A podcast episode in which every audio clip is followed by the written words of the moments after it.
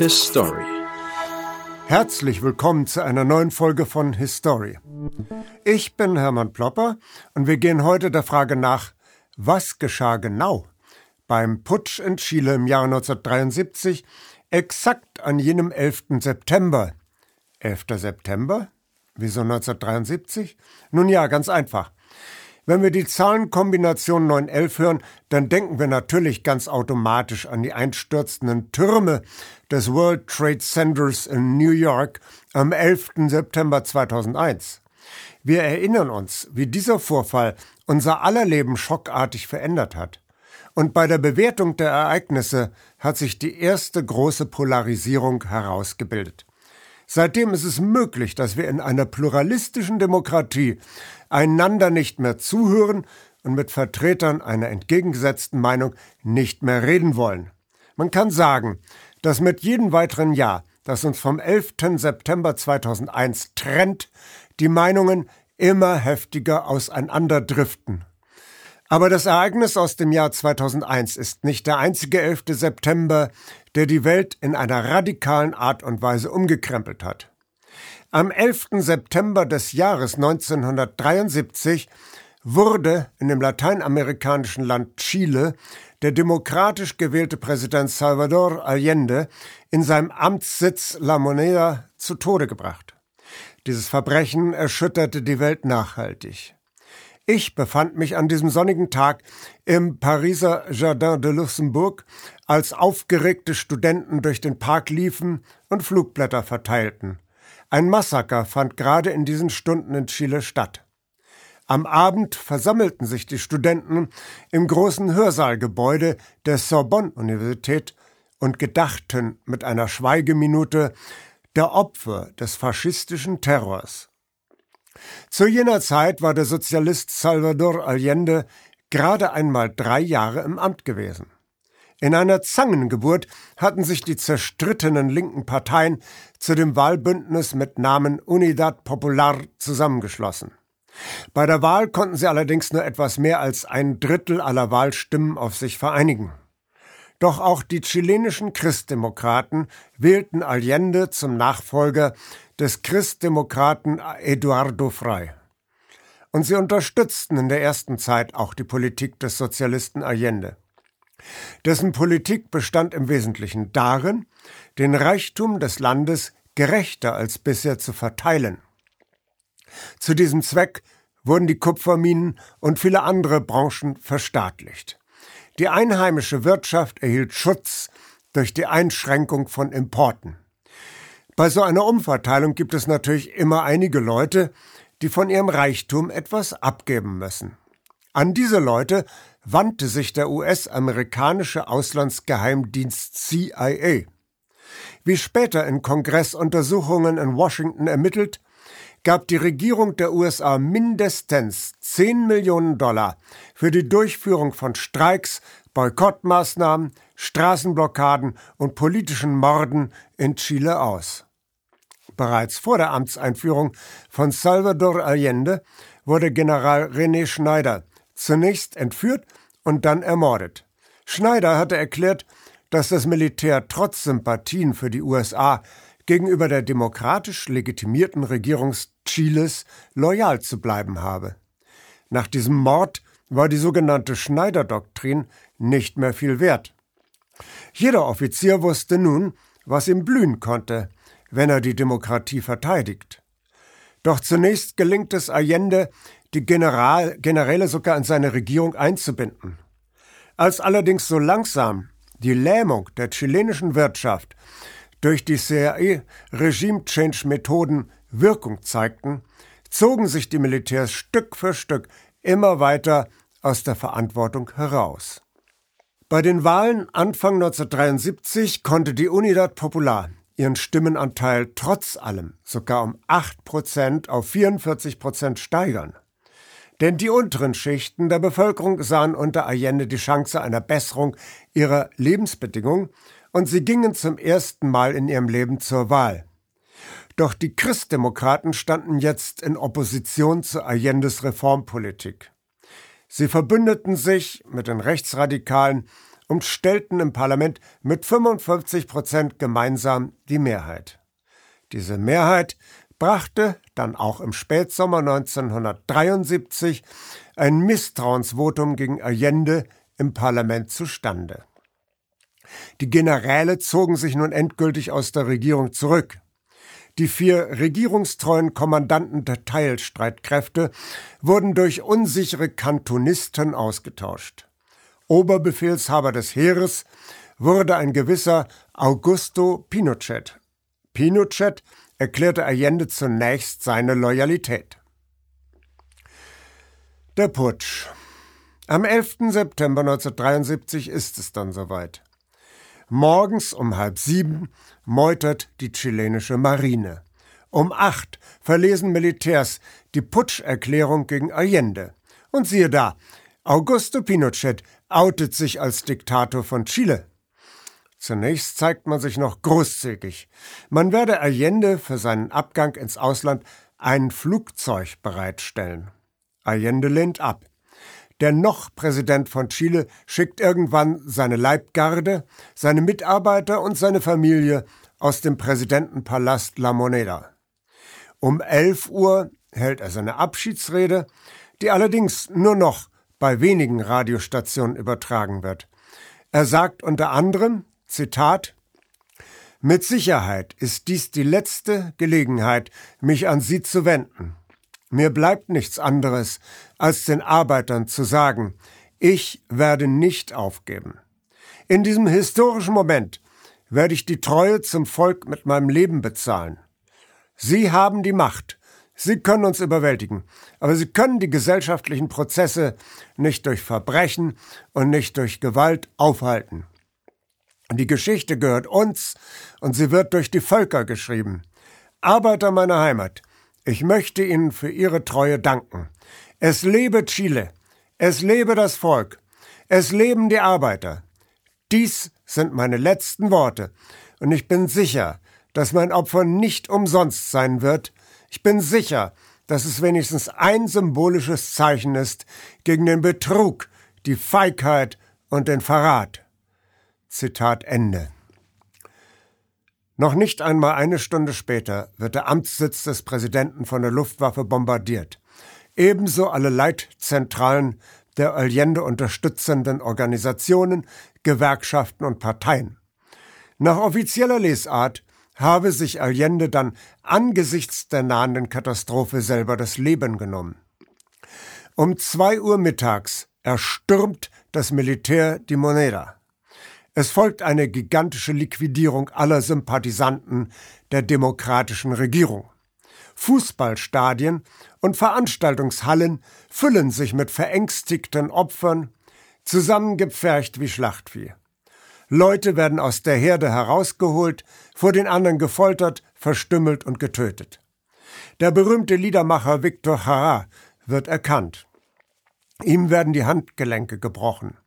Nun fordern ihn die höhnischen Folterknechte auf, er solle doch mal Gitarre spielen und dazu seine Lieder singen. Hara singt noch einmal und wird dann ermordet. Der Krieg gegen die eigene chilenische Bevölkerung geht bis 1976 weiter. Dann hat die Junta Chile fest in ihren blutverschmierten Krallen. An diesem verbrecherischen Akt gegen die Menschlichkeit sind als ausländische Unterstützer nicht nur die Geheimdienste und Stiftungen der USA beteiligt.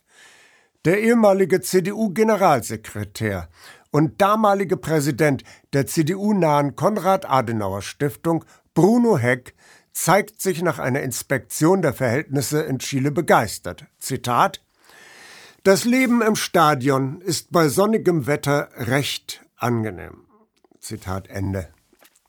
Auch der damalige CSU-Vorsitzende Franz Strauß ließ es sich nicht nehmen, immer wieder seinen Freund Augusto Pinochet, jetzt Diktator von Chile, zu besuchen und dabei auch einen Abstecher in das Konzentrationslager Colonia Dignidad nicht auszulassen. Und die Freunde aus den Vereinigten Staaten von Amerika waren rein zufällig damit beschäftigt, die Kader des neuen chilenischen Geheimdienstes DINA in den USA auszubilden. Amnesty International geht davon aus, dass bis zu 30.000 Menschen in Chile von den Pinochet-Faschisten ermordet wurden.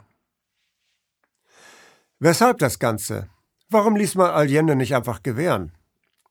Eine geopolitische Herausforderung war Allende gewiss nicht.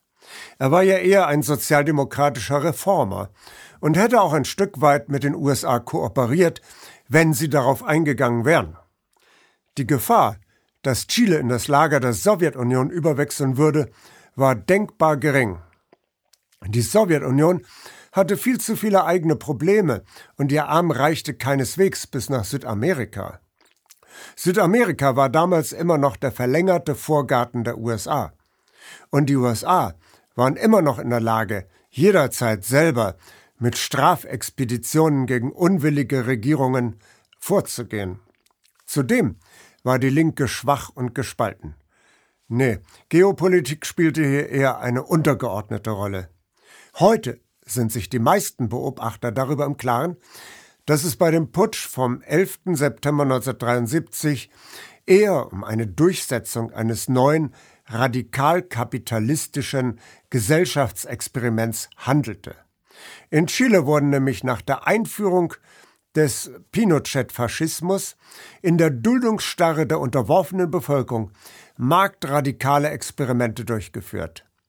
Den immer stärker werdenden multinationalen Konzernen war es ein Dorn im Auge, dass die einfache Bevölkerung an Entscheidungsprozessen beteiligt werden sollte, dass das Volk womöglich mehr vom erarbeiteten Bruttoinlandsprodukt abbekommen sollte. Sie investierten massiv in die neue Ideologie des freien Marktes, fälschlich auch Neoliberalismus genannt, wie sie Propagandisten wie Friedrich von Hayek oder Milton Friedman unermüdlich predigten. Hayek fand, dass der Staat sich aus allen wirtschaftlichen Entscheidungen heraushalten sollte. Der weise Markt würde schon alles von alleine richten. Wirtschaftskrisen entstünden nur dann, wenn der Staat sich in die Wirtschaft einmischte. Hayek hatte im Jahr 1944 in seinem Buch Die Straße zur Knechtschaft gefordert, dass seine Anhänger sich nach dem Schneeballprinzip innerhalb von vier Generationen zur absoluten Diskurshoheit in allen Gesellschaften dieser Welt emporarbeiten sollten. Da aber viele Regierungen dieser Welt sich nicht dem Diktum des Sponsoren von Hayek und Konsorten beugen wollten, mussten Militär, Stiftungen und Geheimdienste handgreiflich nachhelfen. So wurde das erste marktradikale Freilandexperiment im Jahre 1964 in Indonesien durchgeführt. Der dortige Präsident Ahmed Sukarno wurde mit amerikanischer Hilfe durch den blutrünstigen General Haji Mohammed Suharto ausgetauscht. Mindestens eine halbe Million Gegner des Marktradikalismus sind bestialisch ermordet worden. Die Flüsse waren rot gefärbt in jenen Tagen, mit frei schwimmenden Gliedmaßen angefüllt. Chile war dann das nächste Freilandexperiment des entfesselten Marktes. Wirtschaftsguru Milton Friedman von der Universität Chicago hatte bereits in den 1950er Jahren seine Chicago Boys ausgebildet. Es handelte sich um Nachwuchsökonomen aus allen möglichen lateinamerikanischen Ländern. Diese Kader gingen jetzt in Chile ans Werk. Alle Bereiche der Wirtschaft fielen der Privatisierung zum Opfer. Der gleichermaßen faschistische wie marktradikale Arbeitsminister José Piñera beseitigte das aus Deutschland bewährte Umlageverfahren. Die Leute mussten jetzt bei privaten Rentenversicherungen einzahlen, die mit dem Geld an der Börse spekulieren und deren Unternehmensziel nicht mehr der optimale Schutz der Versicherten war, sondern der optimale Spekulationsgewinn einiger weniger. Folge? Die Wirtschaft Chiles boomte, aber nicht für die Mehrheit der Chilenen. Die Mehrheit der Chilenen stürzte ins nackte Elend. So weit, dass sich viele Chilenen von Hundefutter ernährten. Friedrich von Hayek war zweimal im Horrorreich des Augusto Pinochet und er befand voller Genugtuung, Zitat, als langfristige Institutionen lehne ich Diktaturen mit allem Nachdruck ab. Aber eine Diktatur kann für eine Übergangszeit das erforderliche System sein. In der Tat, Wirtschaftsliberalismus und Faschismus schließen sich keineswegs gegenseitig aus. Im Gegenteil, die Durchsetzung des Marktradikalismus ist ohne die harte Keule des Faschismus schlicht undurchführbar. Folglich wurde das Freilandexperiment der Hayeks und Friedmanns nun auch auf Argentinien und Uruguay ausgedehnt. Nachdem man daraufhin experimentell herausgefunden hatte, dass der Patient zwar ganz schön geschwächt war, aber immer noch am Leben, wurde der Marktradikalismus auf die große Bühne gehoben, nämlich seit 1979 in Großbritannien durch Maggie Thatcher und in den USA durch Ronald Reagan. In Deutschland mussten die Marktradikalen noch bis zum Zusammenbruch der DDR warten. Sie sogen sich am Volksvermögen der Ostdeutschen voll. So gestärkt gingen diese Kleptokraten nun daran, das Volksvermögen aller Deutschen in Ost und West abzusaugen. Die Corona-Politik hat dieser Diebeskaste jetzt eine bislang ungeahnte Machtvollkommenheit beschert. Wir sehen also, diese magische 911 hat unsere Welt radikal verändert. Die 911 von 2001 veränderte die Welt in sehr kurzer Zeit, für alle spürbar. Die Folgen von 911 des Jahres 1973 waren nicht sofort für alle wahrnehmbar. Der chilenische Putsch hat dafür aber über 50 Jahre weit tiefere Spuren hinterlassen als die einstürzenden Hochhäuser von New York. Doch wir sehen jetzt ganz klar, das Mehrgenerationenprojekt des Marktradikalismus hat unsere Lebenswirklichkeit von den Füßen auf den Kopf gestellt. Wir lernen aus der Geschichte, wie wir die Zukunft besser machen. His Story. Danke, dass Sie Apolut eingeschaltet haben. Wir sind ein unabhängiges Presseportal. Uns geht es um Meinungsvielfalt, Toleranz und einen möglichst breiten Debattenraum, denn nur so funktioniert Demokratie. Unsere Arbeit ist technisch aufwendig und kostet Geld. Da Sie immer wieder hier sind, unterstützen Sie Apolut am effektivsten mit einem Dauerauftrag. Mehr Infos auf apolut.net/unterstützen. Apolut ist keine Einbahnstraße. Lassen Sie uns in Kontakt bleiben. Abonnieren Sie den Apolut Newsletter, so verpassen Sie nichts. Registrieren Sie sich auf apolut.net/newsletter. Natürlich gibt es Apolut auch als App. Einfach auf apolut.net/app runterladen und mobil auf dem Laufenden bleiben. Apolut. Das denke ich auch.